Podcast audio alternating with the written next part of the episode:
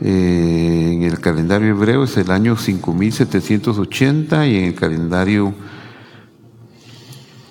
juliano o gregoriano o solar es 2020. Julio César fue un hombre extraordinario, un gran guerrero, estadista, y después de, de conquistar las Galias, llegó a Roma, pero se encontró con que no lo querían, ¿verdad? Sus antiguos amigos se le voltearon y hicieron guerra contra él. Pompeyo, Pompeyo, Pompeyo Magno, había sido su yerno, pero hizo guerra contra él. Se enfrentaron en Grecia. Era un genio en la, guerra y Pompeyo lo duplicaba o quizá lo triplicaba en hombres y César ganó. Lo persiguió hasta Egipto. En Egipto los Ptolomeos gobernaban, ¿verdad? Los Ptolomeos eran remanentes del imperio griego de Alejandro Magno, pero eh, gobernaban dos. Había una guerra civil entre Cleopatra y su hermano Ptolomeo, un jovencito. Y este jovencito, como de 14 años, ¿verdad? Cuando llegó Pompeyo, el general Pompeyo, a pedirle auxilio y le cortó la cabeza. Cuando llegó César a buscar a Pompeyo, le entregó la cabeza y lo apresó para que lo ayudara con su guerra. Así que estuvo en, Egipto unos años, uno o dos años. Tuvo un hijo con Cleopatra, también había tiempo para tener hijos. y regresó a Roma. Roma le había dejado a su cargo que hiciera la administración de Roma con su lugarteniente Marco Antonio. Pero Marco Antonio no era un buen administrador, era un gran guerrero, pero no administrador. Así que Roma estaba de cabeza, de cabeza. Llegó César y empezó a ordenar todo, ¿verdad? Todo. Y una de las cosas que ordenó fue el calendario. Por eso eh, el nombre del mes de julio lleva el nombre de César. Julio, Julio César, por eso se llama Julio ese mes. Es un calendario, el que usamos nosotros es el calendario juliano, muy, muy bien hecho. Pues mire, desde el año más o menos 49 antes de Cristo todavía está en vigencia. Eh, el Papa Gregorio le encargó a un monje que hiciera los arreglos del calendario, pero este monje fregado se equivocó en cuatro años. En seis, entonces Cristo nació unos seis años antes de Cristo, porque comenzó su, cuenta del año cero eh, muy, muy desfasada, ¿verdad? Y, y por eso tenemos ese problema. O sea que hoy estamos en el año 2020 después de Cristo, pero realmente Cristo nació como en el, hace 2024, 26 años. Y eso se puede calcular en base a, a la muerte de Herodes. Herodes murió en el año 4 antes de Cristo. Y si suponemos que Herodes mandó matar a los niños cuando tenían, calculando dos años, después de eso de haber muerto, entonces él, el Señor haber nacido el año 6 antes de Cristo, más o menos. Y ha de haber muerto en el año 27. Y según el calendario perpetuo hebreo, posiblemente murió el 9 de abril del año 27, en tiempo de Tiberio César. Eh, es interesantísimo todo, toda la historia, es maravillosa, ¿verdad? Pero César, pues, un hombre extraordinario, ¿verdad? Y sin embargo, no se percató y el 15 de marzo del año 46, ¿verdad? en el Senado él iba desarmado y todo, y ahí le metieron 23 puñaladas y lo mataron. Y a la cabeza iba su ahijado Brutus, Brutus, un jovencito que él quería, hijo de su amante Servila. Pura telenovela. Eh, Brutus dice, eh, dice la historia que cuando en la última puñalada se la dio Brutus, Bruto, y César lo vio y dijo, tú también Brutus.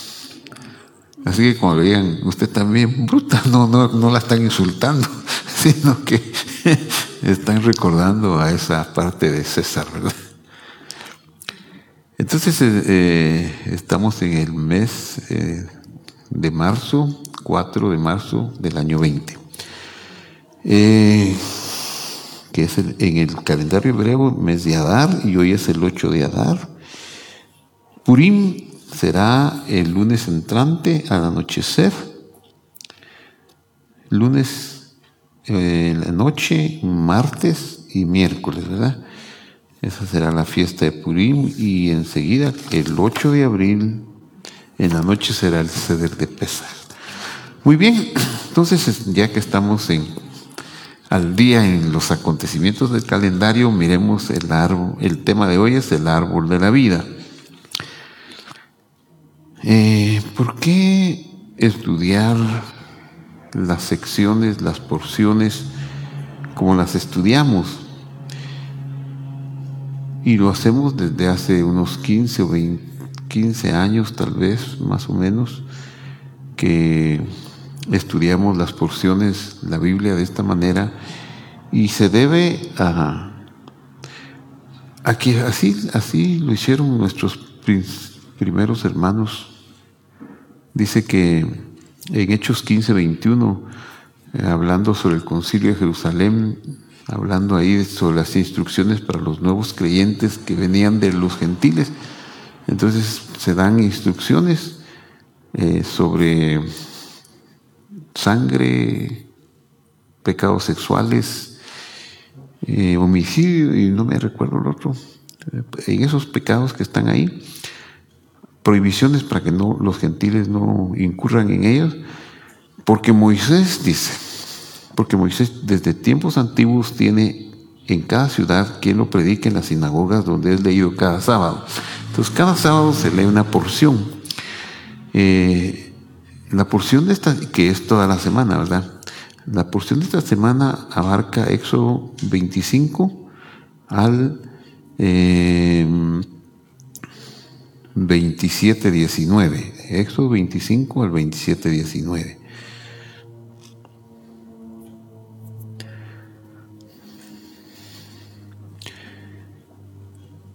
Unos 200 años antes de Cristo, en eso de pues que Israel fue invadido por, por los imperios extranjeros, el griego, el imperio griego, Alejandro Magno fue benévolo, pero sus sucesores fueron malvados.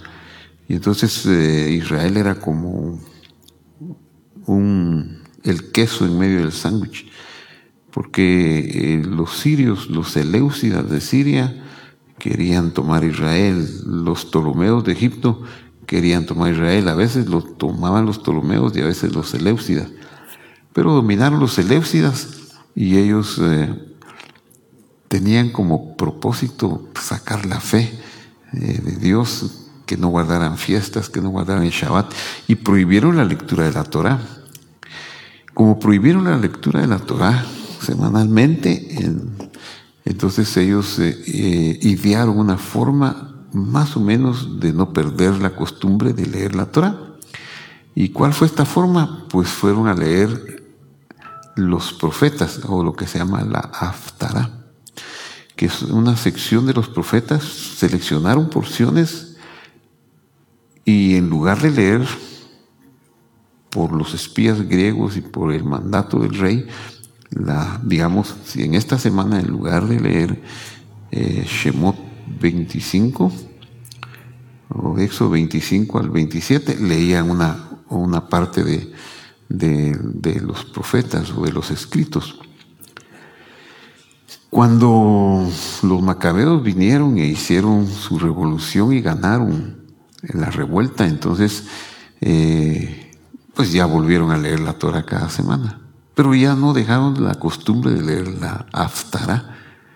Y entonces cuando vemos al Señor en, Nazaret que va a su tierra y que en, Lucas 4:18 dice que fue a, la sinagoga y le dieron a leer, dice. Y pasó a leer y le dieron el rollo y encontró que estaba el Espíritu del Señor está sobre mí porque me ha ungido hoy. eso es Isaías, ¿verdad? Esa es la Aftara. Él fue a leer la Aftara. Fíjese. ¿Ah? Eh, muy bonito. Bueno, pero hoy, gracias a Dios, nosotros tenemos libertad. Por ignorancia no hemos aprendido, pero a, medida que vamos quitando la ignorancia, vamos viendo en la Torah que está todo, eh, eh, toda la justicia de Dios, todo lo que se necesita saber está en la Torah. Y eso es lo que, lo que nos da la vida. Y los profetas, los escritos son un volver a la Torah y el Evangelio viene a darnos una luz sobre la Torah extraordinaria, pero extraordinaria. Entonces comenzamos.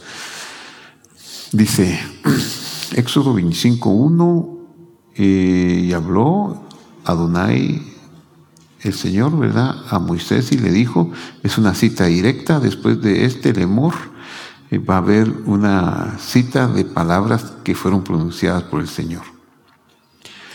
Ahora, eh, lo que vamos a ver a continuación es eh, la recaudación de bienes para construcción de un tabernáculo para que Dios venga a morar en medio del pueblo.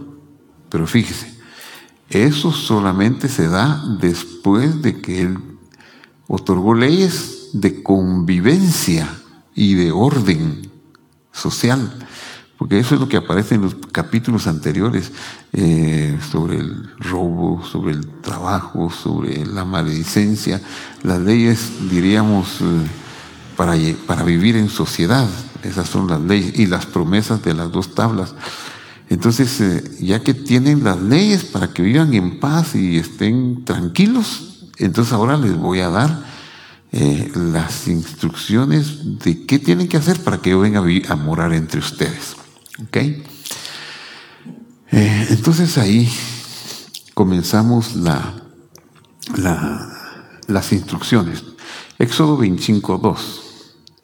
Habló Dios, habló, no, habla, es un imperativo, habla a los hijos de Israel y tomen para mí, tomen para mí, fíjense que esto es lo que él está diciendo, la, tomen para mí una teruma, teruma.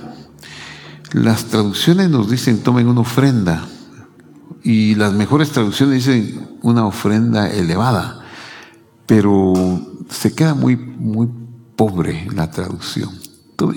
Hasta sería mejor que nos hiciéramos a la idea de la palabra teruma y no que la tradujéramos. Y luego sigue diciendo, eh, de todo de todo aquel, de todo hombre que le impulse o le motive su corazón, tomarán esa teruma. Entonces, ¿qué es teruma? ¿Qué es, qué es realmente la truma o teruma? Entonces, la palabra teruma viene eh, de la raíz rum. Debemos irnos acostumbrando que el, idioma hebreo y algunos otros idiomas semíticos, su característica es que trabajan con raíces y son raíces trilíteras. Es decir, que las palabras se van formando a partir de tres letras. aquí lo vemos muy claramente. Vemos una, dos, tres, cuatro, cinco letras. Una tab, una resh, una bab, una mem y una hei. Pero dice que la raíz de la palabra trumá es resh, bab, mem. Y vemos que aparecen las tres letras. A veces se pierde al formar una palabra, porque hay letras que son débiles. Pero aquí no, aquí está las tres letras de la raíz aparecen. La resh, la Bab y la Mem. Entonces, cuando tiene una Tab, aquí al principio nos está hablando de un sustantivo. Eso eh, no, nos dice que no es verbo, sino que es un sustantivo y es un sustantivo femenino. Eso nos dice el prefijo tab o mem, sustantivo, el sufijo hei es un femenino. Ahora, la raíz es rum. ¿Qué significa truma? Veamos qué significa la raíz. La raíz significa estar en lo alto. Pero para saber qué tan alto es, como está diciendo eh, que vamos a estar o entender, entonces eh, vamos a ver lo que dice el profeta Isaías cuando tuvo la visión del capítulo 6 y vio a los ángeles alabarlo a él, entonces ahí dice, vi yo al Señor sentado en un trono alto y sublime, dice. Entonces, la palabra, las dos palabras son ram, eso es eh, la raíz rum, y aquí vemos que ya perdió eh, una letra, pero sigue siendo la raíz rum. Ram es arriba, arriba. Be nasa y es elevado. Pero fíjese, es alto y sublime, o sea, elevado, pero arriba de lo elevado. Eso quiere decir rum, más arriba todavía. Hay cielos que están arriba, pero los cielos rum están más arriba todavía. Entonces, teruma es algo muy elevado. Así que la palabra teruma es una porción que se toma de lo que Dios nos ha dado para darle un uso muy elevado.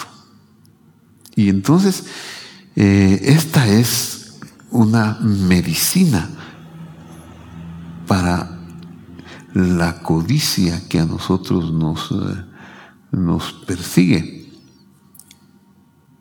Eh, hace unos días yo le mandé este pensamiento.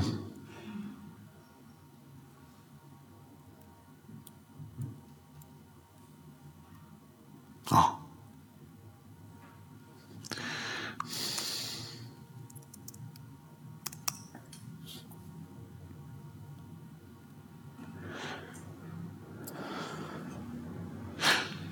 No.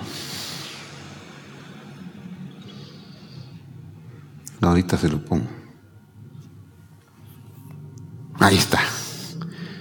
Yo le mandé este pensamiento. Mire, pues, este pensamiento es muy profundo y misterioso, casi que, que, que resume la esencia de la vida.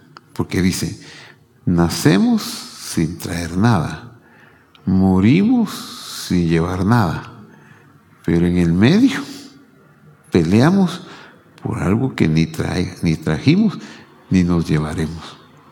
Ese es el mal de la humanidad. Estamos, nos peleamos con familiares, nos, cónyuges, padres e hijos, nos peleamos por cosas materiales que ni trajimos ni nos llevaremos. Y todo es para el poquísimo tiempo que vivimos en esta tierra. Deberíamos reflexionar en eso y la curación a todo este problema es la teruma. ¿Por qué? Porque la teruma es elevar una porción, el uso más elevado. ¿Y cuál es el uso más elevado que le podemos dar a algo? Algo que sirva para Dios. Que sirva para que Dios more ahí, por ejemplo. Eh, sigamos viendo. Dice, em, bueno, en su forma más, un poquito más explícita sería que el verdadero sentido de esta porción es exaltación de lo que Dios nos ha dado. Exaltación, ¿cómo puedo yo hacer eh, morar a Dios en mi dinero, o en mis telas, o en mis bienes. ¿Cómo puedo yo hacer que Dios eh, santifique mis bienes? Bueno, primero tengo que hacerlo yo, no lo va a hacer Él. Me da Él a mí la opción. ¿Qué cosas podemos elevar? Eso lo tenemos en Éxodo 25, 3 y subsiguientes.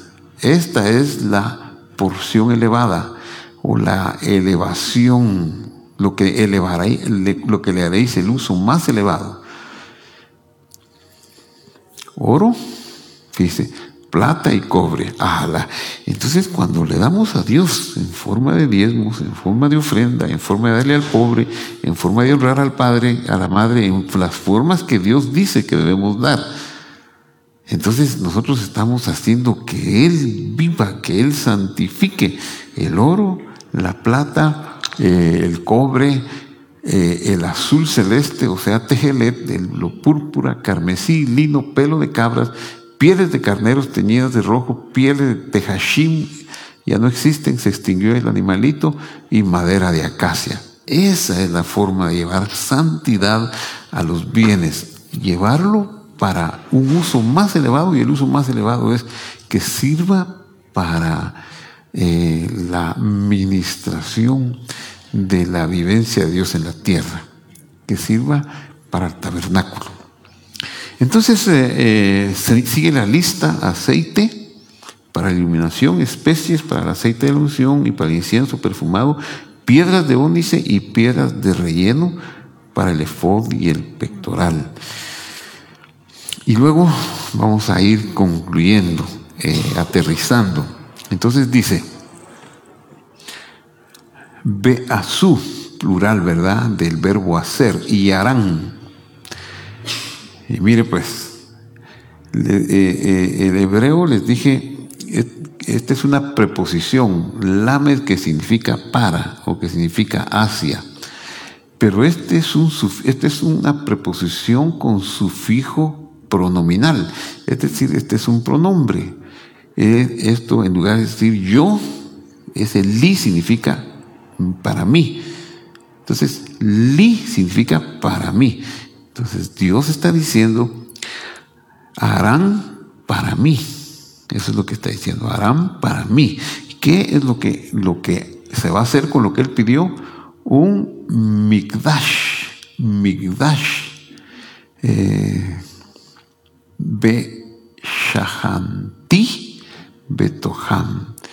Y habitaré, yo otra vez el sufijo y, y habitaré en medio de ellos. Betoham, este es el sufijo ellos, esto es en medio, en medio de ellos.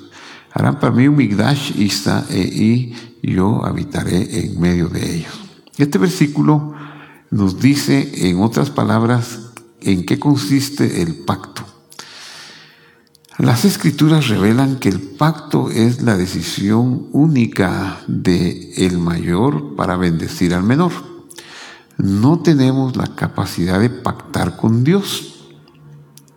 Es, eh, es, no es correcto, no es sensato, ni es eh, teológicamente honesto decir que voy a pactar con Dios, porque nadie ha hecho un pacto con Dios. El pacto más grande que hay es el pacto de Dios con Abraham. Pero al final de cuentas, es un pacto de Dios con Dios. ¿Verdad? Porque Dios eh, eh, lo puso a dormir. Ahí van a hacer el pacto y parten los animales, pero a la hora de, de que debieran de pasar los dos en medio de los animales, lo duerme, le entra un profundo sueño. Y entonces solo Dios, la gran antorcha de fuego que mira Abraham, es la que hace el pacto. ¿Por qué? Porque dice la escritura, y aquí tenemos que ir un poquito a, recordar algunas, un poquito la historia gráfica, ¿verdad? Eh, veamos algo de historia gráfica. Entonces, eh, Dios, queriendo compartir sus bondades, creó entes, entidades aparte de Él. Hizo una contracción sobre sí mismo y en el espacio que quedó eh, vinieron a existir entidades celestiales, llamadas ángeles de muchas maneras, ¿verdad? Pero esas entidades en esos periodos remotos que no podemos nosotros manejar ni entender porque son demasiado remotos, pues no existe nada de forma de medir el tiempo.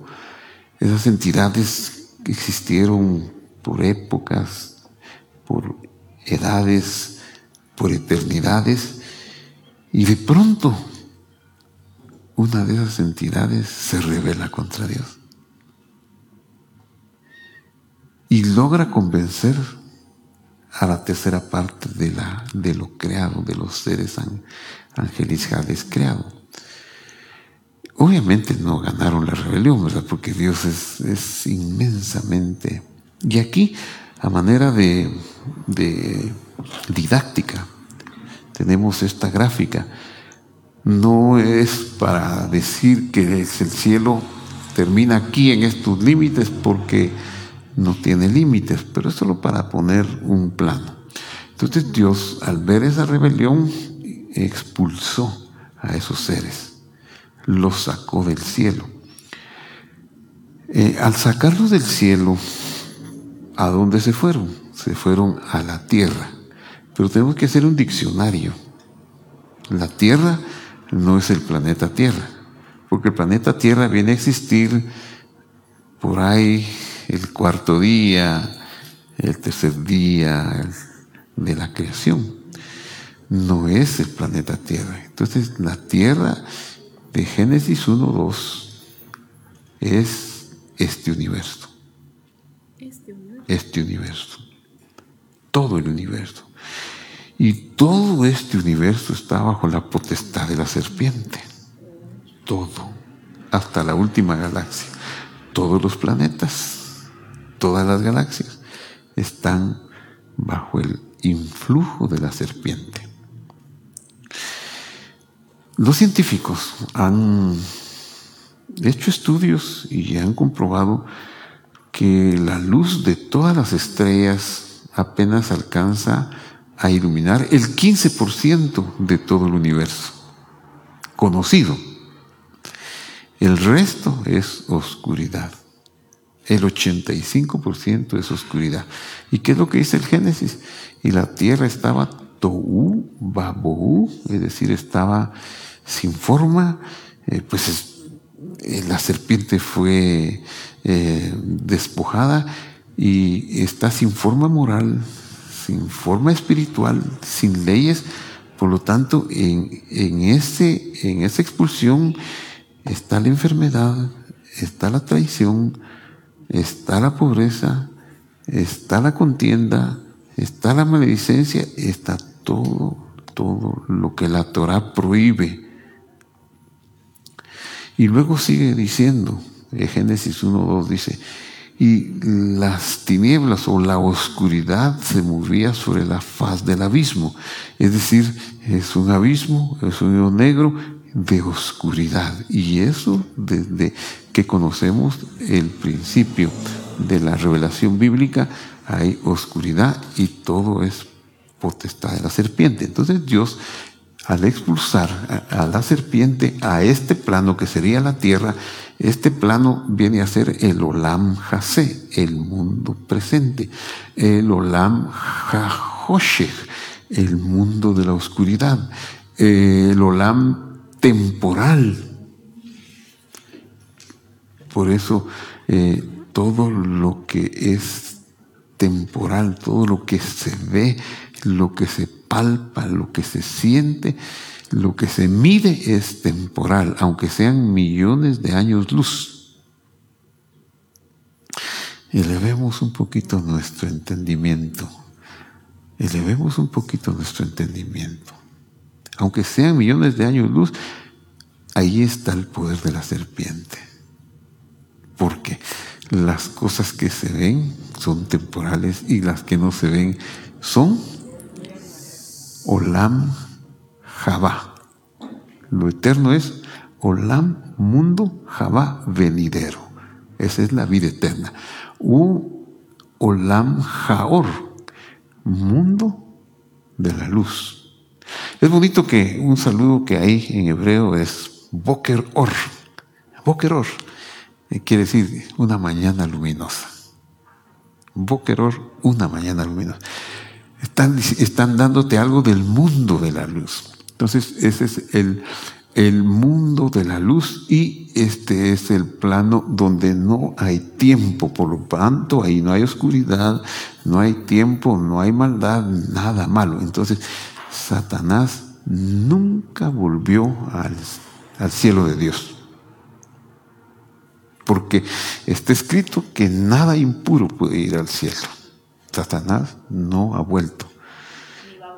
No, ni, va a volver. Ni va a volver. Entonces, ya con esa explicación, vamos a, a hacer algo más aquí. Aquí está Dios y aquí está el mundo. El mundo eh, de la oscuridad, el mundo que se reveló, el mundo del pecado, y su condenación es la, la muerte, la muerte. No hay otra, la muerte. Pero resulta que Dios eh, esto es muy lindo, hermanos. Esto es por favor no se vaya a enorgullecer, porque al meditar en estas cosas lo que le entra la tentación es de... Mire pues, entonces aquí eh, estos puntos negros vienen a simbolizar a la serpiente y sus ángeles. Estos puntos pequeños vienen a simbolizar las chispas de santidad las chispas que al ser despojado Satanás vinieron a caer en este mundo. Y la presencia de nosotros en este mundo es porque tenemos la misión de truma. ¿Qué quiero decir con eso? Tenemos la misión de tomar el oro y elevarlo para que Dios habite ahí la plata, todas las ofrendas que pidió. Pero no solo eso, sino que a veces eh, tenemos negocios con personas muy malvadas, muy egoístas. ¿Por qué estamos teniendo negocios con personas muy malvadas y muy egoístas si nunca debiéramos de verlas? Porque Dios tiene una gran misericordia y está procurando rescatar lo bueno que aunque sea muy chiquito y muy poquito que hay en esas personas, pero para ir y rescatar sufrimos. Pero ese es el, el modo de Dios. Entonces, Dios,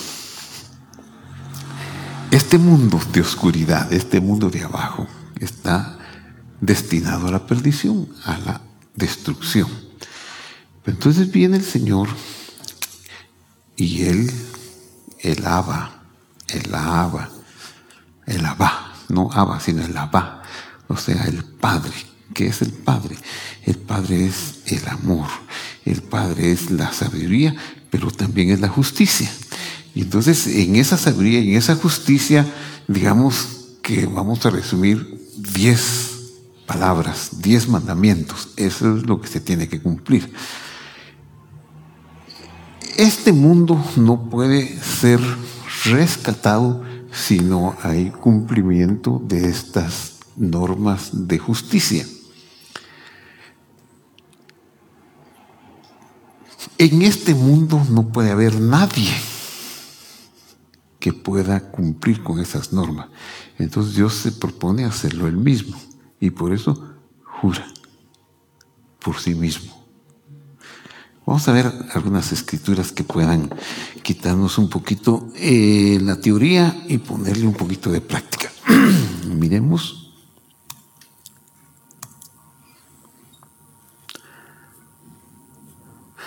Voy a leerlo rápido. Dios nos sujetó el mundo venidero acerca del cual estamos hablando a los ángeles. O sea, los ángeles están descartados. Ni los ángeles buenos, ni, y menos los ángeles malos. No, no, no son los que van a, sujetar el mundo venidero. ¿A quienes los sujetó? Uchis, eso es increíble. Al contrario, alguien testificó en otro lugar, ¿qué es el hombre para que te acuerdes de él? ¿O el ser humano para que lo visites? Lo hiciste poco menor que los ángeles, lo coronaste de gloria y de honra y le pusiste sobre las obras de tus manos, todo lo sujetaste bajo tus pies. Aquí está hablando del Mesías, del hombre Jesús. Cuando le sujetó todas las cosas, nada dejó que no le sea sujeto, aunque todavía no vemos que todas las cosas le sean sujetas, pero vemos aquel que fue hecho un poco menor que los ángeles. Aquí tendríamos que corregir un poquito las traducciones, pero vamos a, conformarnos con esta traducción. Ah, vemos aquel que fue un poquito, fue hecho un poquito, un poco menor que los ángeles, a Jesús coronado de gloria y de honra a causa del padecimiento de la muerte se coronó de gloria a causa del padecimiento de la muerte, que es lo mismo que nos sucede a nosotros cuando nos topamos con personas que nos hacen sufrir, que nos lastiman y no reaccionamos cuando nosotros no somos reactivos, sino que perdonamos en lugar de odiar y hacemos cosas que no se esperaría que hiciéramos, entonces vencemos. Es decir, la muerte a nosotros mismos, la muerte al ego, nos hace ser coronados también de gloria. Entonces dice, para que por la gracia de Dios experimentara el Mesías la muerte por todos.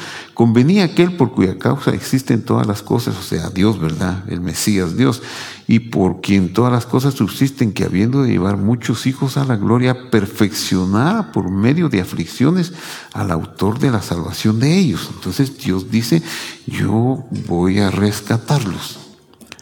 Pero para rescatarlos necesito hacerlo yo porque nadie más lo puede hacer, porque va a haber unas aflicciones demasiado grandes.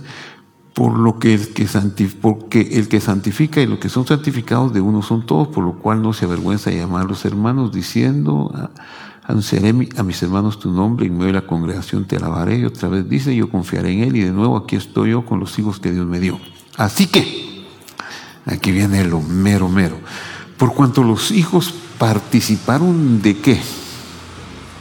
de carne y sangre. Adán no tenía sangre. Cuando es puesto en el huerto, no tiene sangre. Cuando peca, entonces Adán tiene sangre. Porque el pecado va en la sangre.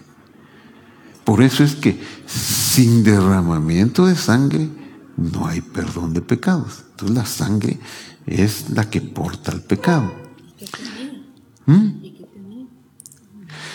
Luz. Eh, ¿Qué tenía Jesús cuando resucitó? Lo mismo tenía Adán. ¿Qué tienen los ángeles que fueron a almorzar o a desayunar con Abraham? No tenían sangre, pero comían. Esto es impresionante. Nos revela la escritura que hay cuerpos terrenales que tienen carne y sangre y son corruptos y que hay cuerpos celestiales que son incorruptibles. ¿Sí? Ok. Bueno, si da tiempo les explico un poquito de la resurrección. Así que por cuanto los hijos participaron de carne y sangre, él también participó de lo mismo. Oiga pues, oiga pues, ¿de qué participó? Si participaron de carne y sangre, él también participó de carne y sangre. Ahora, ahora, entonces Jesús fue pecador. ¿Y cómo es que no fue pecador y? ¿Y cómo adquirió la sangre? Entonces ahí está, que Él vino a este mundo para poder eh, tomar la sangre. Tuvo necesidad de venir como una semilla de mostaza, que es la más pequeña de todas las semillas. Y más pequeña porque vino y ¿a dónde, a dónde vino? A las partes más profundas de la tierra. Ya, ya me metí en líos, ya me metí en líos, porque necesito explicarle, necesito explicarle. Es el que está leyendo ahorita. ¿Qué manda? El que está leyendo ahorita. Hebreos 2. Gracias. ¿Sabes por qué no te diste cuenta? Porque no lo dije. No es que estuviera distraída, yo no lo dije. Veamos Efesios.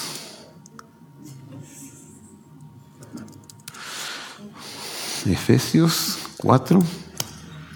Mire pues, mire pues, mire pues, mire pues. Muy bien. Vaya conmigo, vaya conmigo, vaya conmigo.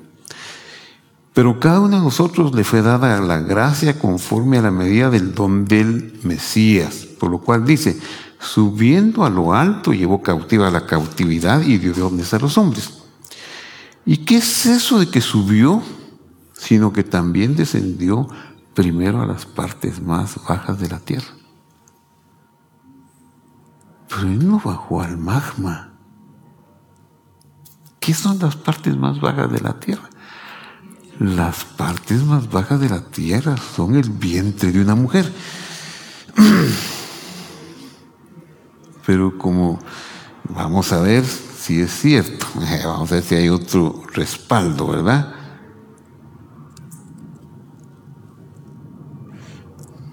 Entonces vamos a leer esta pieza literaria maravillosa eh, de David. Al músico principal, Mismor le da vida. Mismor, bueno, ok. Mm, vamos a comenzar aquí, para no, para no desviarnos tanto. Tú formaste mis entrañas. David, pero es el Mesías también, ¿verdad? Él es hijo de David. Tú formaste mis entrañas y me hiciste en el vientre de mi madre. Te alabaré porque formidables y maravillosas son tus obras. Estoy maravillado y mi alma lo sabe muy bien. No te fue encubierto de, no fue encubierto de ti mi cuerpo, aunque en, en oculto fui formado y entretejido. ¿Dónde? En las partes más bajas de la tierra. En las partes más bajas de la tierra. Mi embrión vieron tus ojos, etcétera, etcétera. Vamos a ver si, si si encontramos otra escritura posiblemente.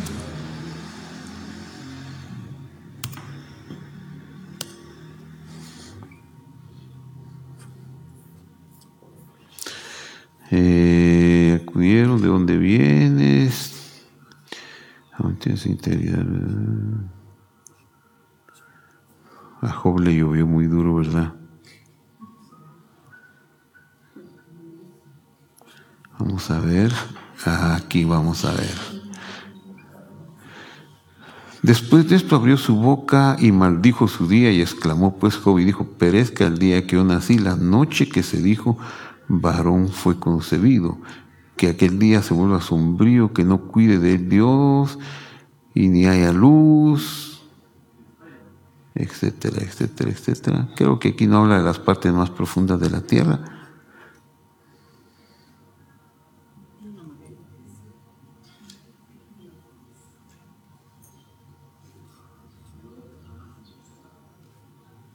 No, no habla. Ok, entonces eh, regresemos a donde estábamos, solo para...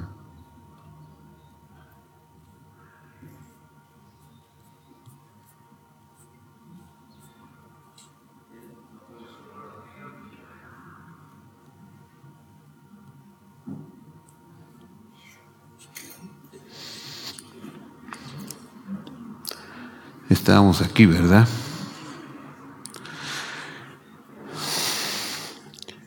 Así que cuando los hijos participaron de carne y sangre, él también participó de lo mismo. Entonces, cuando él descendió como semilla al vientre de la mujer, él no tomó carne de la mujer, tomó la sangre.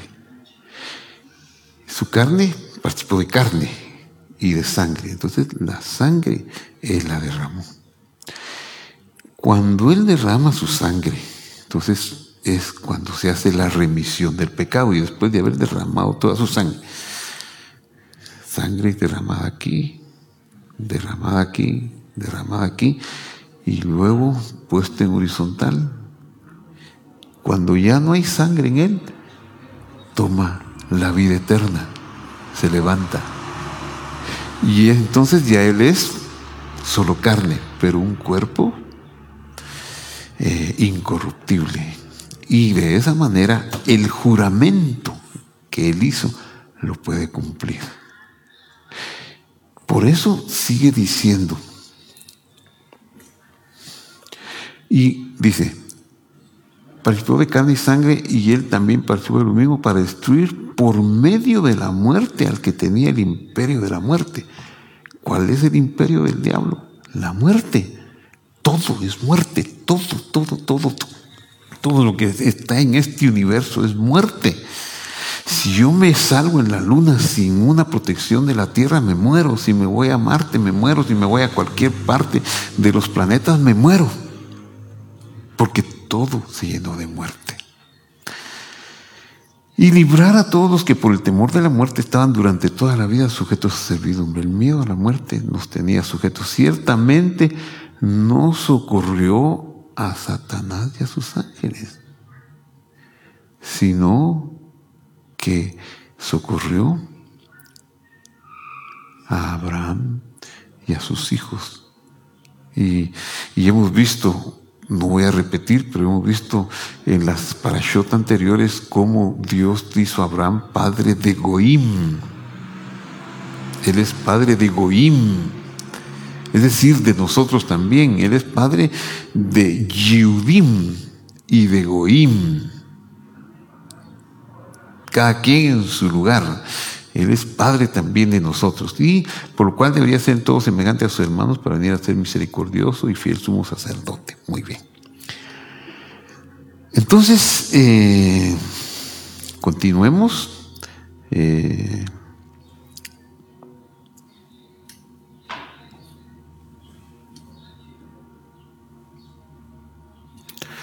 este versículo dice, en otras palabras, este versículo habitaré entre ellos o en medio de ellos. Dice, en otras palabras, ¿en qué consiste el pacto de Dios? ¿En qué consiste el pacto de Dios? Que Él hizo un pacto de sí sobre sí, de que nos iba a ayudar y nos iba a rescatar. No hizo un pacto con Abraham, no hizo un pacto con nadie. Yo no puedo pretender hacer un pacto con Dios. Dios, mira, si, pues una, una locura, si sanaste a mi mujer, quitarme la vida, es una locura eso. O si eh, no, no se puede hacer un pacto con Dios. Y el pacto es, yo seré el Dios de ustedes y ustedes serán mi pueblo. Muy bien. Entonces, eh, ¿qué dice aquí? Dice, y harán un santuario con el oro, la plata, eh, el tejele, las pieles, etcétera, un santuario y yo habitaré en medio de ellos. Beshahanti, habitaré entre ellos. Quiere estar con nosotros. Ahora, eh, la raíz de la palabra Beshahanti, habitaré, es Shin, Haf y Nun. Este es un verbo, ¿verdad?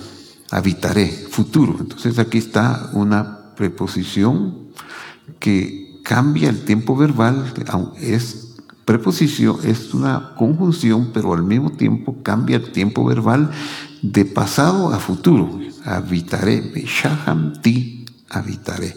Y la raíz es Shahan. Lo interesantísimo y espectacular es que estas tres de estas tres letras,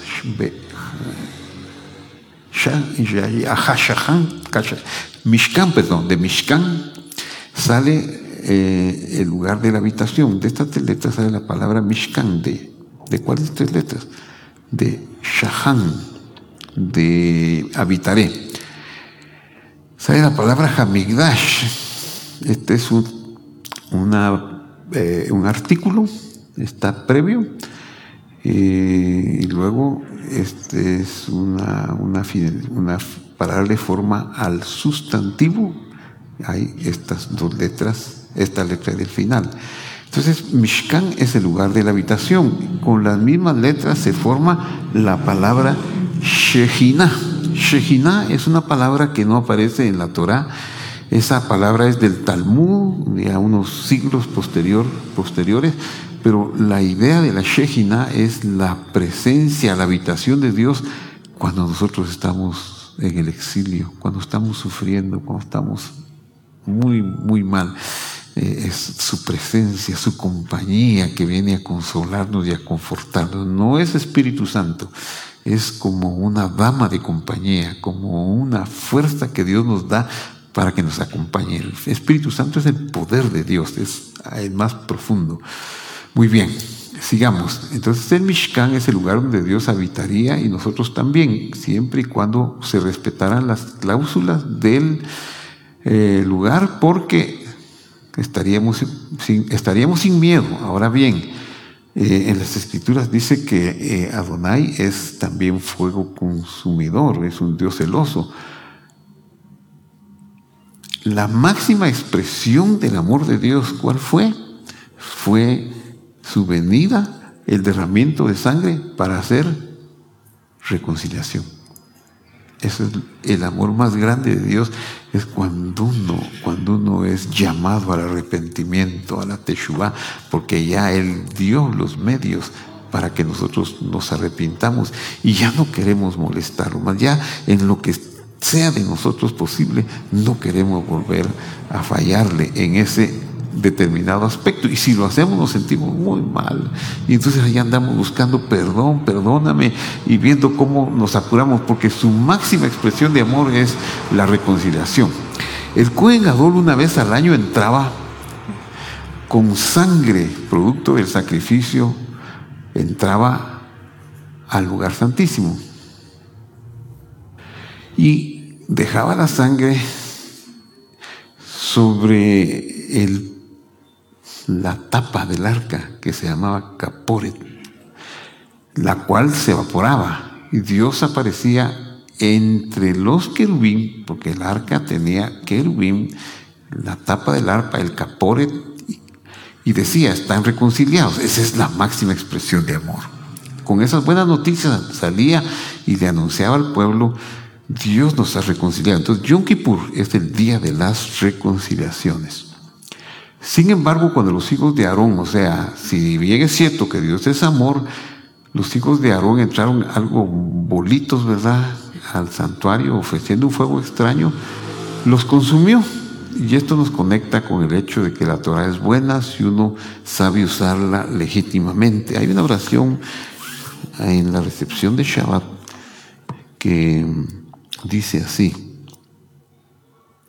Cuando se encienden las velas, dice, sea tu voluntad, eterno Dios nuestro, Dios de mis ancestros, que tengas compasión y misericordia de mí y que actúes con gran bondad hacia mí al concederme hijos que cumplan tu voluntad y se dediquen a tu Torah con motivos puros, porque nosotros no podemos dedicarnos a la Torah con ganancias deshonestas, por prestigio o por orgullo, porque nos va a cobrar es la, cobra, la Torah es demasiado santa, no la puedo manipular a mi favor ni en contra de alguien.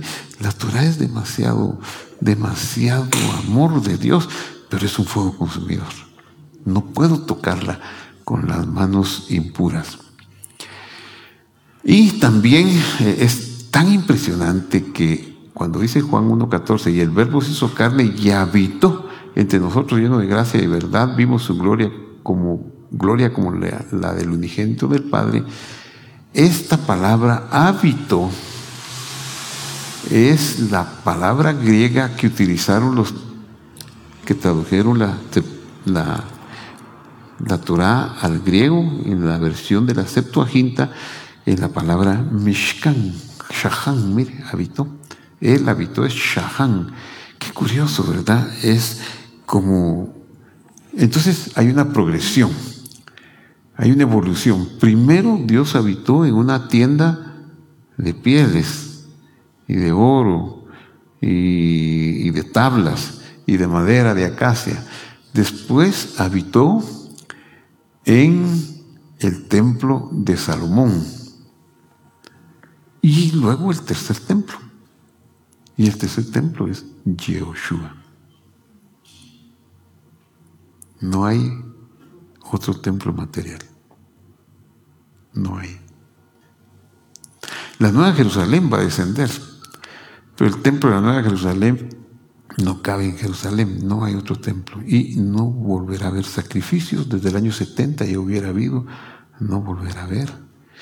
El ADN de los sacerdotes, de los sacerdotes de Aarón, se perdió 200 años 50 antes de nuestra era.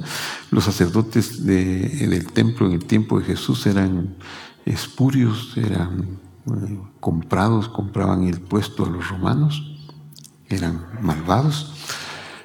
Entonces, eh, el tercer templo es Mashiach. Entonces, todo el Mishkan habla de Mashiach, de Yehoshua.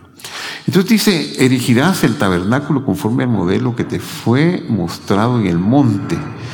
Y si tenemos el entendimiento y la paciencia, veremos cómo este templo refleja a Jesús. Primero comencemos con que en el capítulo 25 se habla de cuatro muebles, el arca, el capore, la mesa y la menorá.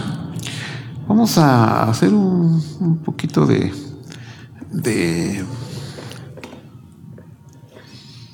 Vamos a adelantarnos un poquito porque...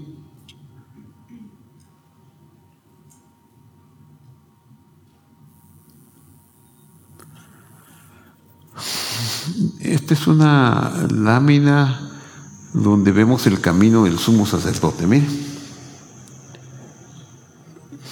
Ahí no están todos los muebles, pero sí podemos eh, ver aquí el plano del templo. Lo va a ver mejor en su dispositivo que aquí. Pero así a grandes rasgos, este es el atrio, las cortinas del atrio Aquí el sol penetra, esto está abierto, la puerta está aquí, la entrada, y lo primero que se encuentra el Cohen Gadol es con el altar. El altar, el altar está aquí, mire, este es el altar, aquí está la puerta, aquí está el altar.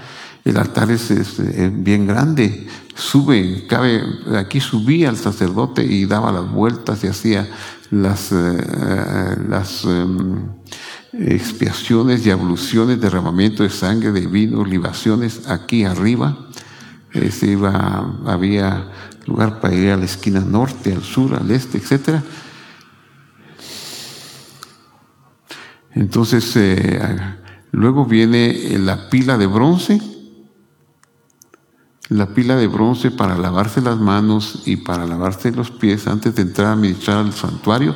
Este es el santuario que tiene dos compartimientos, el lugar santísimo al fondo y el lugar santo aquí en, eh, a, la entrada. Hay una entrada al principio. Miremos un poquito esta entrada.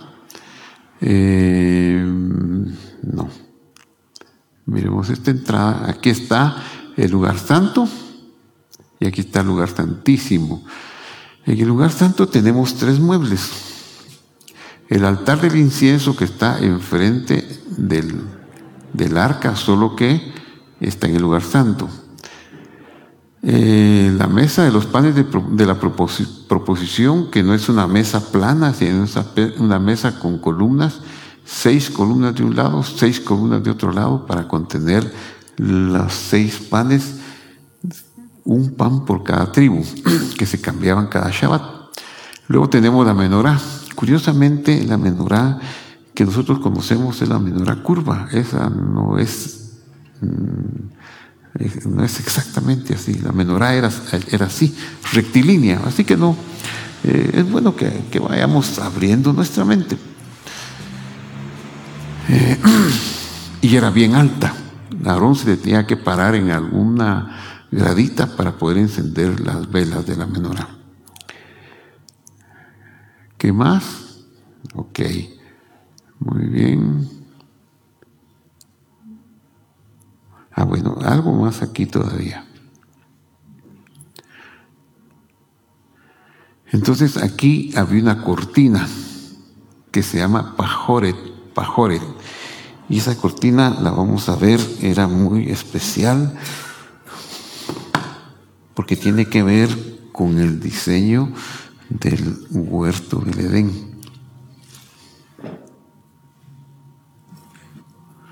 Muy bien, entonces dice, erigirás el tabernáculo conforme al modelo que, que te fue mostrado en el monte. Y esto él lo cumplió y tenía que ser perfecto porque ese era el modelo del Mesías. Tenía que hablar del plan de la redención y del plan del, juramento que Dios había hecho. Eh, están los cuatro muebles, el arca en el lugar santísimo, el caporet en el lugar santísimo, la mesa y la menorá. Está también el altar del incienso, pero se describe más adelante. En este capítulo no se habla. Entonces, ¿qué era el arca? Una caja que guardaba las tablas, el maná, la vara de Aarón, las tablas que contenían las promesas de Adonai, o sea, las demandas de la justicia. El capore tiene la misma raíz que Kipur. El arca adentro, pues dice que tiene el maná y tiene las, las tablas y una cubierta y dos querubín. Eh, su raíz es Kippur, mire, Kaf, Kaf, Haf, Pei, Resh, Kippur. Y se puede decir que es el reconciliatorio. Entonces, ¿quién es el que vino a hacer la reconciliación y tomó sangre? Es el Mesías. Por lo tanto, el Caporet es el Mesías. Él es la tapa eh, del arca, es el Mesías. La tapa se quitaba, ¿verdad? Y se ponía. Por eso el Mesías dejó su, su palabra, dejó su justicia, dejó su trono y vino a la tierra, a las partes profundas de la tierra, tomó la sangre y hizo la reconciliación. Cuando hace la reconciliación puede regresar de nuevo a su lugar, a su trono. Y es donde está. Y ahorita está como sacerdote porque hay necesidad que algunos que no han nacido alcancen la plenitud de los goim. Dios está alcanzando a la plenitud de los goim. Cuando la plenitud de los goim se alcance de las naciones que le fueron prometidas a Abraham, eso se retornará. Y mientras tanto, nosotros tenemos que decirle y unir a nuestras oraciones y cambiar nuestras oraciones cambiarlas a este sentido. Nuestro Birkat. Gracias. porque estoy vivo hoy? Porque mis padres en Guatemala, en Cabricán, en Retaloleo, en lugares donde no sé, pero de este lado Dios les dio una tierra buena y hermosa. Desde hace miles de años, quizá viajaron por Europa, viajaron por el África, viajaron por, por la América, no sé, no sé, no tengo idea, pero ellos recibieron el sustento y no murieron. Y hoy yo tengo vida porque mis padres recibieron ese sustento. Entonces yo estoy muy agradecido con Dios por esta tierra. Pero estoy muy agradecido con Dios por mis padres Abraham, Isaac y Jacob y por la tierra de Israel. Pero si yo no agradezco esta tierra, soy un malinchista. Pues ¿cómo voy a agradecer solo la tierra de Israel? Si aquí es donde me dieron vida, en barrios, en, en Chiquimula, Y ellos recibieron el sustento. Y tal vez nosotros ya no fuimos campesinos, pero de la tierra tuvimos para darle a nuestros hijos. Entonces eso me enternece profundamente. ¿Y, ¿Y cuál es mi anhelo? Ven, Señor. Ven, Señor. Ven. Pero mientras vienes, dale sustento a mis hijos. Dame sustento a mí. Ah, y que ese sustento no lo, no lo reciba yo abochornado, oprimido, angustiado, o con vergüenza, o que tenga que robar, o que tenga que hacer algo turbio, sino dámelo. Ah, y, dámelo. Y como mi cuerpo es corruptible, porque todavía tengo sangre, entonces tengo concupiscencia. Por lo tanto, a mí me dan ganas de insultar al que me insulta. A mí me dan ganas de pecarme, me dan ganas de sacar el apellido y, no humillarme, me dan tantas ganas de, que no me esté molestando, porque tengo concupiscencia. Entonces, Señor, haz reconciliación conmigo. Permíteme, Señor, que yo aprenda de ti a morir y, a saber que nadie que me oprima me está oprimiendo porque sí, sino porque yo tengo necesidad de rescatar algo de esa experiencia. Y entonces mi fuerza vital va a ser la gratitud. Gracias por este día. Gracias por lo bueno. Gracias porque todo es todo. Todo es para bien. Gracias porque en medio de estas cosas soy más que vencedor. Gracias y Señor, noto otra cosa, fíjese, noto que hay concupiscencia porque tengo sangre. Entonces tengo que estar muriendo y pidiendo perdón. Pero noto otra cosa. Noto que ya no tengo las fuerzas de hace 40 años. Noto que ya no tengo el equilibrio de hace 40 años. Ya se me olvidan las cosas. Tengo que hacer uso de muchos eh, muchos recursos, dejar la llave ahí en la puerta o dejar todo debajo de la llave del carro, porque si el carro si no lo voy a olvidar, pero ahí voy a dejar esto y esto y esto hasta la cartera, porque si no, cuando yo salga y no llevo la cartera, ¿y qué me voy a maltratar o voy a maltratar a mis hijos o a mis nietos o al cónyuge porque a causa, según yo, de él se me olvidó? Se me olvidó por eso, se me olvidó porque, porque, porque se me olvidó, porque ya tengo 40 años más. Entonces, entonces, Señor, mi cuerpo es mortal, mi cuerpo se va deteriorando. Señor, dame, dame sanidad, dame salud. Y como el diablo me quiere vender cáncer, ¿verdad? Y me pone formas para que yo odie porque si odio voy a tener cáncer o diabetes o esto y lo otro. Pues yo debo dejar el rencor. Certina, tan sartán, cáncer. Certina, dejar el rencor, sanidad. Melajá, enfermedad. Mejilá, perdón. Gemla, una permutación, compasión. Entonces, yo Señor, permíteme ser compasivo, permíteme perdonar. Y entonces hacer un examen, sí, perdono, Señor, perdono, perdono, perdono. No merecen mi perdón, porque si merecieran mi perdón no me hubieran ofendido. Pero no merecen mi perdón. Entonces no voy a perdonar con mi raciocinio, porque mi raciocinio me dice, no perdones. No, mis sentimientos, qué doloroso es que a uno le hagan daño. Es doloroso que a uno lo abandonen, que a uno lo rechacen, que a uno... ¡Qué doloroso! Entonces mis sentimientos no me aconsejan, por lo tanto debo perdonar porque es una demanda de la justicia.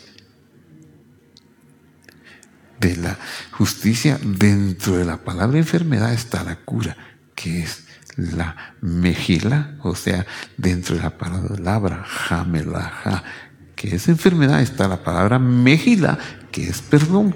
Dentro de la palabra melaja, que es enfermedad, está la palabra gemla, que es compasión. Y dentro de la palabra sartán, que es cáncer, está la palabra certina, que es dejar el rencor.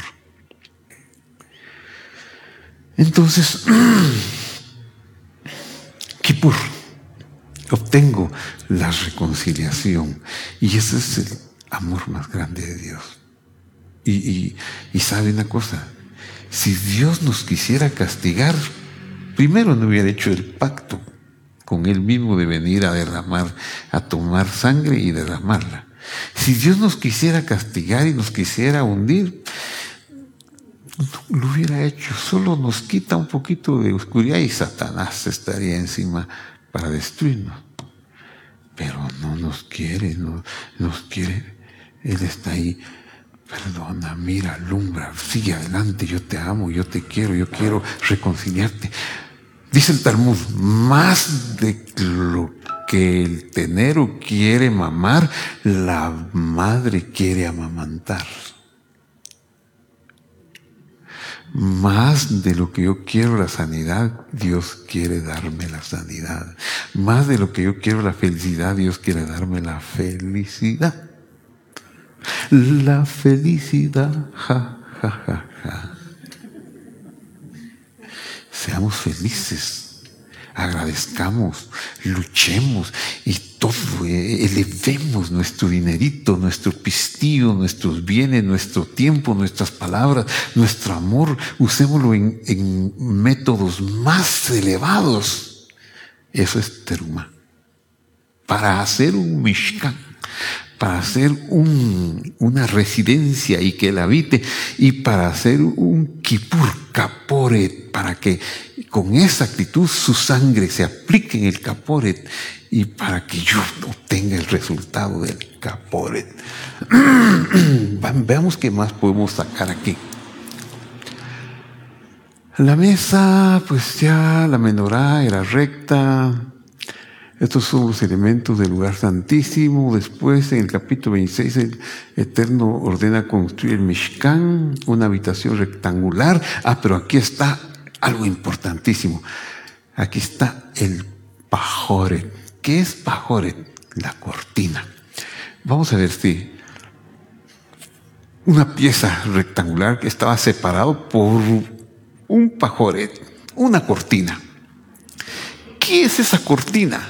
¿Qué es esa cortina? Esa cortina es, es, es, es, es, es, es, es esto, mire.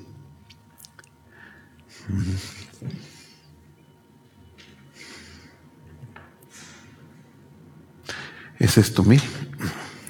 Esta cuando ya nuestros padres salieron a comer del árbol del conocimiento malo, ya no pudieron regresar. Ellos salieron del árbol, dejaron el árbol de la vida, pero no pudieron regresar al árbol de la vida. Esa es la cortina con los querubín. El sacerdote podía entrar, pero no sin sangre. Entonces veamos un poquito la historia del árbol del, del huerto del árbol de la vida. Hizo germinar a Adonai Elohim de la tierra todo árbol atractivo a la vista y bueno para comer. Hizo germinar a Adonai Elohim todo árbol ¿qué? Bueno, bueno y atractivo a la vista. Y el árbol de la vida estaba en medio del jardín. El árbol de la vida es Dios, es Jesús, es la Torah. Ahora, esto nos ha confundido y, quiera Dios que usted eh, traiga una claridad a su corazoncito. Y luego dice, pero hay una como separación, ¿verdad? Y el árbol del conocimiento, lo bueno y lo malo. Y el árbol del conocimiento, no dice que Dios lo hizo germinar. Solo dice, y el árbol del conocimiento, lo bueno y lo malo, ahí, ahí está. Eh, para esto tenemos que comprender que eh, Satanás es un hechicero. Como parte de la maldad está la adivinación. Eh, la palabra Satán es ¿Cómo es? Nahash. Nahash y la raíz de la palabra Nahash tiene que ver con hechicería, brujería, adivinación. Entonces Satanás aquí hace señas, mire, le hace señas para que vengan y para que vengan, pero se esté hechizando, diciendo que este es un árbol bueno, pero este es un antitura, no sabiduría, y es el árbol de la muerte. Este es el árbol de la vida, la sabiduría de Dios. Ellos están en, la, en el Gan Eden, en la Adamá, y este árbol está en el no cielo, o lo que se conoce como la tierra.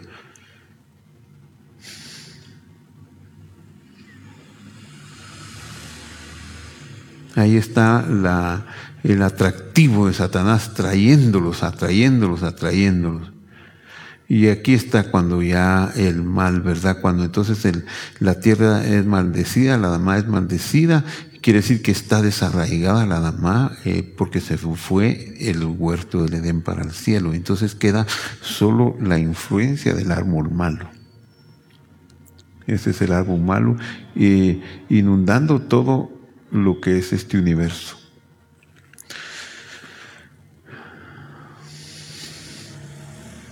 Muy bien, volvamos acá y eh, dice,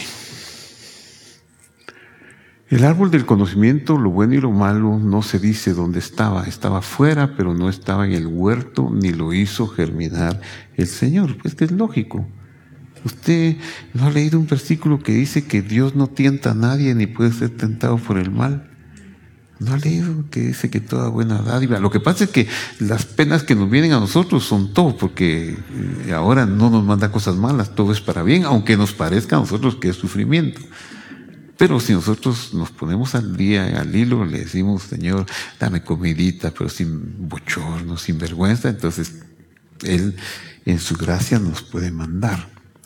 Entonces dice el verso 2.17 de Bereshit, dice, y del árbol del conocimiento, bien y mal no comerás de él. O se puede entender también, y del árbol del conocimiento, ni bien ni mal comerás de él. Porque el día que comas de él, morir, morirás. O sea, ciertamente morirás. Definitivamente morirás.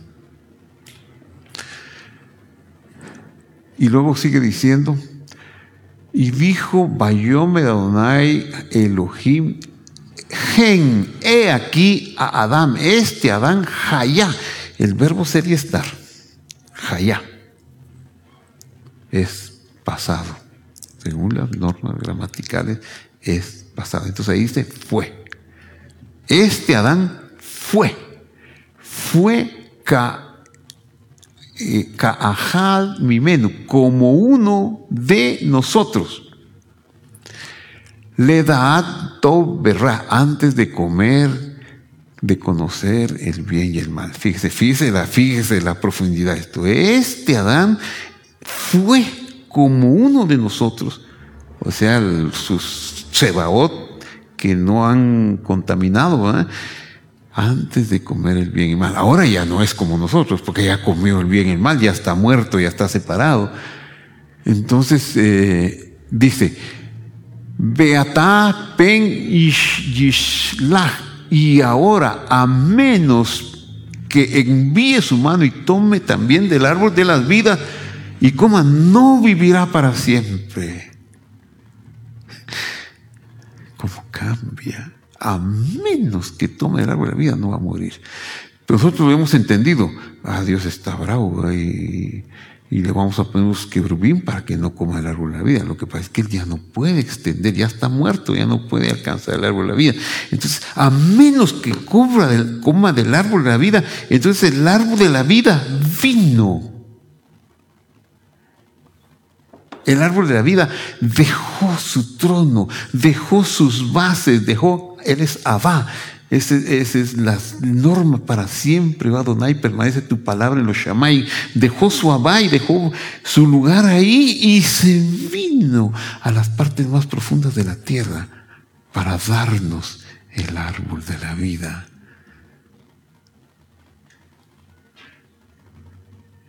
Yo soy el camino, la verdad y la vida. Yo he venido a darles vida y, vida en abundancia. Y vida en abundancia. Jesús es todo, Jesús es Dios. Mire, cualquier cosa, pero no dejar a Jesús. Porque es dejar la salvación. ¿Qué, qué podemos tener aparte de Él? Si Él es Dios. Él es el que dio las palabras, Él es el que dio el universo. Él es. Él es. Pero su amor es tan grande que Él vino a darnos del árbol de la vida y a tomar sangre. Dice, eh, llevó nuestros pecados, portó nuestros pecados. ¿Dónde los portó? ¿Dónde los portó? Mire, hay que tener teologías correctas, porque ¿dónde portó nuestros pecados? No fue que en la cruz portó los pecados, Él los portó en la sangre. En la sangre. Por eso derramó su sangre. Al derramar su sangre totalmente, ahí pagó la expiación y obtuvo la reconciliación y ya sin sangre se presentó a recuperar su lugar. Esa es, esa es la gracia de Dios. Esa es la gracia de Dios. Los demonios, los demonios no se sujetan ante nada, salvo el nombre de Jesús. Y si nosotros estamos imbuidos teológicamente y en nuestra conciencia de este nombre, muchas veces vamos a ver demonios que se van a agitar porque llevamos el nombre de Jesús. Pero ellos no se alteran con nada, con nada. Y solamente se van y se destruyen en el nombre de Jesús. Por eso hay un avivamiento demoníaco en el Nuevo Testamento. Perdone que se lo diga al revés, pero no había habido eh, ese, ese alboroto hasta que aparece Jesús. ¿Quién eres? El santo de Dios. Has venido a destruirnos antes de tiempo. Y por eso nosotros debemos saber que muchos problemas solo se solucionan echando fuera demonios. En el nombre de Jesús. Todavía el nombre de Jesús es aceptado, porque ya les expliqué que es, un brinco, ¿verdad? Que no está. El nombre es Yehoshua. Si te atreves a decir Yehoshua, pero si no te van a criticar, pues si no quieres que te critiquen, no digas Yehoshua, di Jesús. Pero por dentro di Yehoshua. Algo así como por dentro estoy parado. Entonces, es el nombre sufrió una transformación en el viaje del hebreo, pasando por el griego, por no haber las letras adecuadas en el griego que aceptaran el, sonido ye y el sonido shin. Entonces quedó Isus, Isus. Y para acabar de ajustar una reforma de nuestra lengua castellana de los siglos XVIII, XV y XVIII, que aparece la J en lugar de la Yud, entonces, de la Y, y entonces salió Jesús. Si no, por lo menos tuviéramos el nombre más parecido, Jesús. Jesús. Bueno, entonces eh, vayamos concluyendo, porque esto es hermoso. Entonces lo que aquí está diciendo, yo voy a hacer que, que, que tomen el árbol de la vida, porque la mano de ustedes no va a alcanzar. El único que puede eliminar el efecto del árbol de la serpiente es el árbol de las vidas. El árbol de las vidas, plural vida financiera, vida sentimental, vida racional, vida, nada me debes, vida, estamos en paz, vida llamado Nervo, nuestro Señor. Así que solamente con en el propiciatorio, que es Yehoshua, en el Kaporet Kipur, puede ser libre cada hombre de haber conocido el bien y el mal. Y entonces, eh, ya finalizando, echó pues fuera al hombre y puso querubín al oriente del huerto. ¿Por qué? Porque pues no podían regresar. Y una espada encendida, esa es la muerte, ¿verdad? Ya no pueden contra eso. Se revolvía por todos lados para guardar el camino al árbol de la vida. Entonces el camino del Cohen Gadol hacia el lugar santísimo es como lo que dice la estructura del Mishkan. Y una espada encendida se envolvía por todo, revolvía por todos lados para guardar el camino del árbol de la vida. El mensaje es el siguiente. El propiciatorio es el Señor Jesús que guarda los pactos, las promesas. Ahí están las tablas, ahí está el maná, Ahí como el caporet, la cubierta, caporet es el kipur, es la expiación, lo está guardando. Y entonces lo vamos a ver a la luz del Evangelio, que es muy impactante. Ciertamente todo sacerdote está día tras día ministrando y ofreciendo muchas veces los mismos sacrificios que nunca pueden quitar los pecados. Pero mm, el Mesías, habiendo ofrecido una vez y para siempre un solo sacrificio por los pecados, se ha sentado a la diestra de Dios. Diestra de Dios es un lenguaje teológico del primer siglo y significa el cielo. O sea, recuperó su lugar. Entonces, eh, a la diestra de Dios, y ahí está, estará esperando hasta que sus enemigos sean puestos por el estrado de sus pies. Y nos, da, nos ha dado el privilegio de que nos odien para poder ejercitarnos, de pasar penas para poder orar y, tener vida en este lugar, de, de que nos hagan daño para poder perdonar de tener aflicciones para ver que se abre el cielo y el maná cae del cielo. Eso es lo que tenemos. Y de esa manera estamos recuperando, elevando lo que Dios nos ha dado, lo estamos elevando para que Él habite en medio nuestro. Maravilloso. Pero no lo vemos así porque hemos estado eh, esclavizados por mucho tiempo y lo hemos visto con mentalidad de esclavos. Entonces ahí estar esperando hasta que sus enemigos sean puestos por el estado de sus pies y así, con una sola ofrenda hizo perfectos para siempre a los santificados. El Espíritu Santo nos atestigua lo mismo, porque después de haber dicho, este es el pacto que haré con ellos después de aquellos días, dice el Señor, pondré mis leyes en sus corazones y en sus mentes las escribiré. ¿Dónde están las leyes ahora? Están en mi conciencia, están en mi mente, están adentro de mí. Y añade, y nunca más me acordaré de sus pecados y transgresiones. Ya no, está pensando en tus pecados. No, hombre, es Satanás el que quiere evidenciar los pecados y decir, vos hiciste, vos hiciste, vos, porque eso nos atormenta y nos hace sufrir, pero no, los pecados ya fueron solucionados. Bueno, si, si, si por la concupiscencia que hay, pues hagamos arrepentimiento, pues le pidamos perdón y dejemos el rencor y obtendremos las bendiciones de, prometidas. Pues donde hay remisión de estos ya no hay más ofrenda por el pecado. Ya, Jesús no va a morir varias veces, ya estuvo de una vez y para siempre.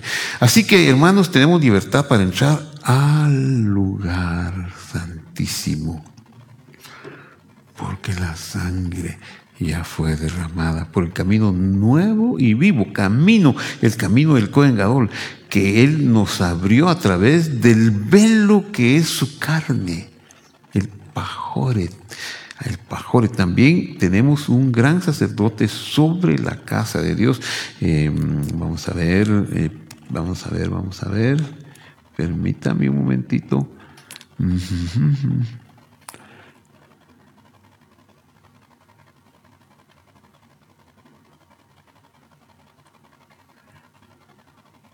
Entonces, tenemos un camino nuevo. Eh, este, Entramos al lugar santísimo, aquí está el altar de las oraciones, aquí está el pan, el alimento de la Torah que nos liberta, aquí está la menorá que nos ilumina y aquí está el pajoret, la cortina. Pero hay dos, hay dos querubín y está la espada. Y entonces si el Cohen entraba cualquier día que no fuera Yom Kippur, ¿qué pasaba? Y, si entraba sin sangre, ¿qué pasaba? Es que para simbolizar que ahí está el árbol de la vida y que los querubines están guardando el camino al árbol de la vida y que el árbol de la vida es Yoshua, la Torah. Entonces, eh, ok.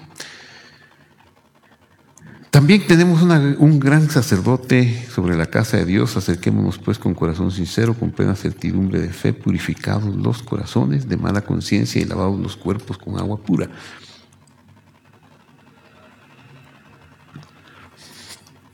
Ahora también un verbo, aquí está el orden del, del capore, del paroje, pa, parojet, parojet, esa es la cortina, mire. Beacita y harás parojet, la un velo, el velo de su carne o la cortina.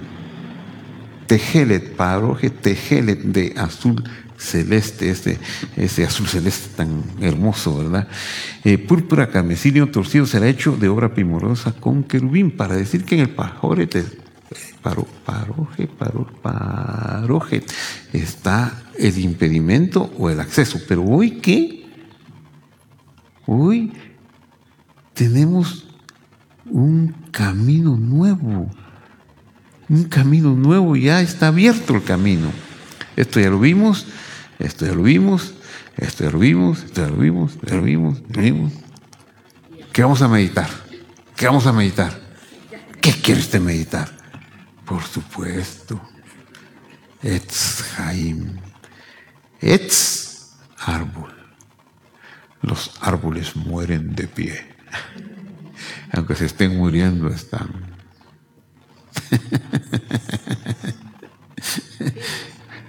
Etz Jaim.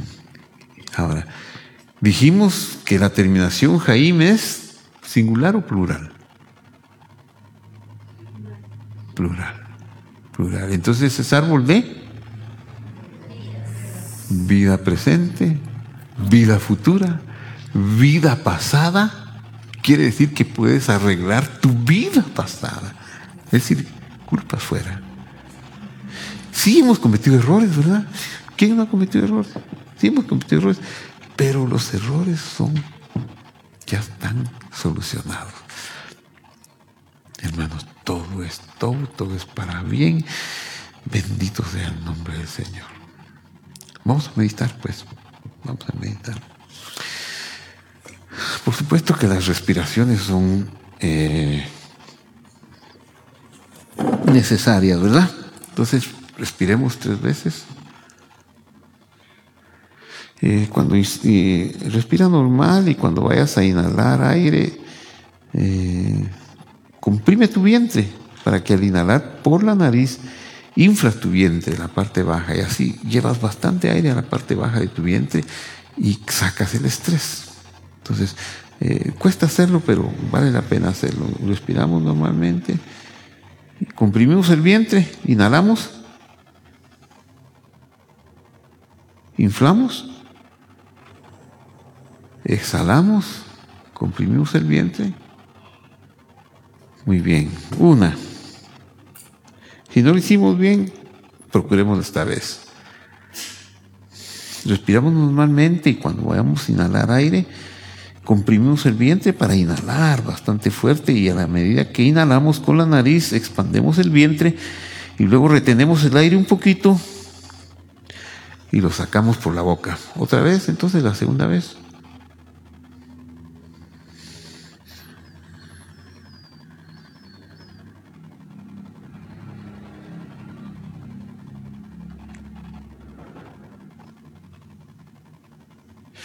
Le mandé una cancioncita de Sandoval, es un tenor peruano.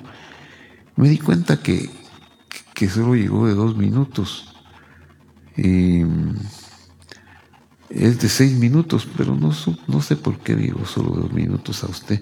Es que hay una parte en la canción, él está cantando Cucurú Paloma. Hay un momento en la canción en que él eh, hace un galío, donde se nota que tiene experiencia en retener el aire y retenerlo y retenerlo y sacarlo en forma de voz profundamente. Hagamos la tercera inhalación. Entonces, comprimimos el vientre, eh, tomamos el aire, expandemos el vientre.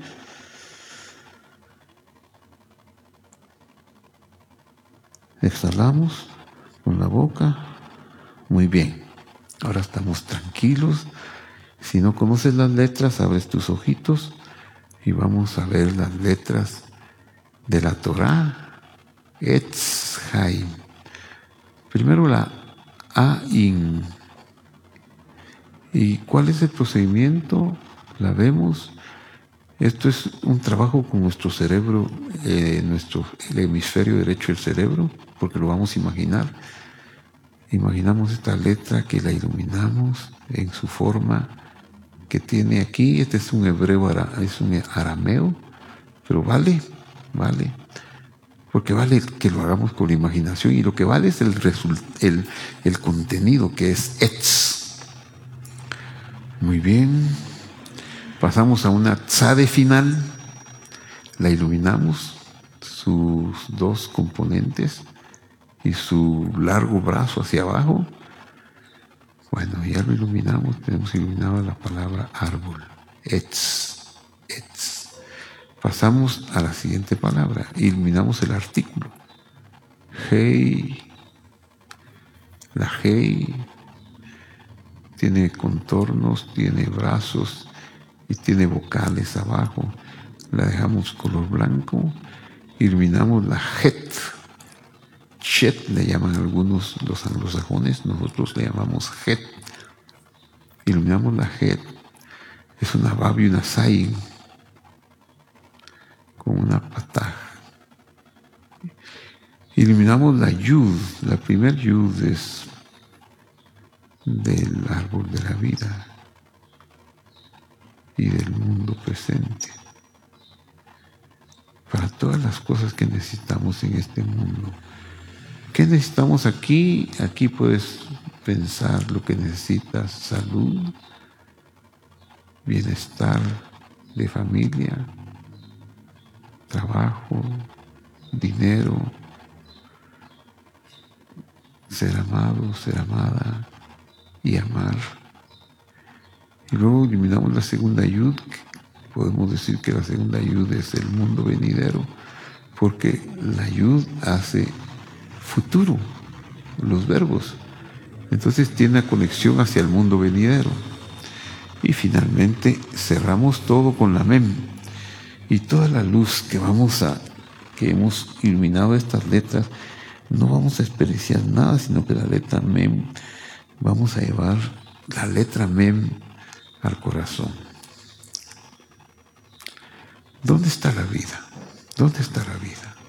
Según Proverbios 4, la vida mana y brota del corazón y brota como una semilla. Así que no te, no te preocupes si ahorita no sientes muchas cosas, pero con esto que acaba de hacer estás poniendo una semillita pequeña de luz de la palabra Etz árbol de las vidas, que va a brotar, que va a brotar de manera extraordinaria sobre ti. Etz en el corazón Ahí corren los manantiales de la vida. Subámoslo al, cerebro. Subámoslo al cerebro. Inundemos nuestro cerebro porque también nuestro culto es racional. Bajémoslo al corazón. Iluminemos el hígado. Subámoslo al corazón. Subámoslo al cerebro. Corazón y cerebro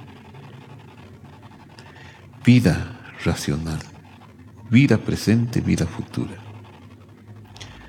Y ahora dejémonos que nos envuelva el toque del árbol de la vida. El árbol de la vida te ha estado tocando desde hace muchos años. Te ha dado su sabor. Te ha dado su aroma. El árbol de la vida te ha dado alegrías cuando ha habido tristezas. Esperanza cuando ha habido oscuridad. Luz, el árbol de la vida te ha dado todo lo que tienes y no te ha dejado. Pero el árbol de la vida quiere que comas su fruto porque ahora el camino está abierto. Puedes ya comer el maná. Puedes ya comer la Torah. Bendito sea nuestro Padre, Eloheinu melech haolam, asher natan nanu et torato, Baruch atah Adonai noten ha-Torah, Torah temet. Gracias por la Torah, gracias por Yoshua, gracias por el árbol de la vida porque nos santificas con tus mandamientos. Gracias a Donai. Respiramos tres veces. Amén y amén. Eh, ¿Alguna pregunta? No. Son lindos estos estudios, ¿verdad? Que preciosos. Eh, tan difícil que es el, eh, conocer el, tabernáculo, pero como tenemos el espíritu y la sabiduría y el árbol de la vida, nos hace sencillo verlo. Bueno, si no hay pregunta, quizá hay ofrenda. ¿Qué sucede en una persona cuando hay... Sabemos que, que en la sangre está la vida. ¿Mm? En la sangre está la vida. Y en la sangre también está el pecado. Entonces, uno de los mm, requerimientos necesarios para salvar vidas en, en ese tiempo es las transfusiones. ¿Qué pasa con una persona que es transfundida? Es vida dar sangre. Es vida dar sangre. Aunque tenga el ADN de la otra. Porque como todos estamos eh, con la misma sangre, ahora si ya fuéramos sin pecado, pues tal vez sería hasta mejor, ¿verdad? Pero no. O sea, la sangre que recibimos, aunque mientras estemos aquí siempre tenemos la concupiscencia y está en la sangre. Y es bueno dar sangre. es, bueno, Es correcto, es correcto. Es bueno si te la aceptan, porque a ciertas y determinadas edades ya no las aceptan y ciertas y determinadas enfermedades tampoco las aceptan, pero sí es bueno dar, porque se da vida. Exactamente. Sí, no, no se contamina uno. Es más, eh, la sal purifica la carne y saca la sangre de la carne, ¿verdad? Pero la sal no se contamina, solo la saca. Entonces, cuando uno da, eh, hace un efecto muy bueno, muy bueno, muy, muy provechoso dar sangre. Gracias. No es el alma en el sentido que dicen algunas religiones, ¿verdad? que no hay que hacer transfusiones porque es el alma. Pues eso no es cierto. ¿Alguien más tiene alguna pregunta? ¿Alguna? No. Sí, sí, sí, ahí hay una pregunta. Por ahí, por ahí. Ahí tenés misericordia con tu pregunta.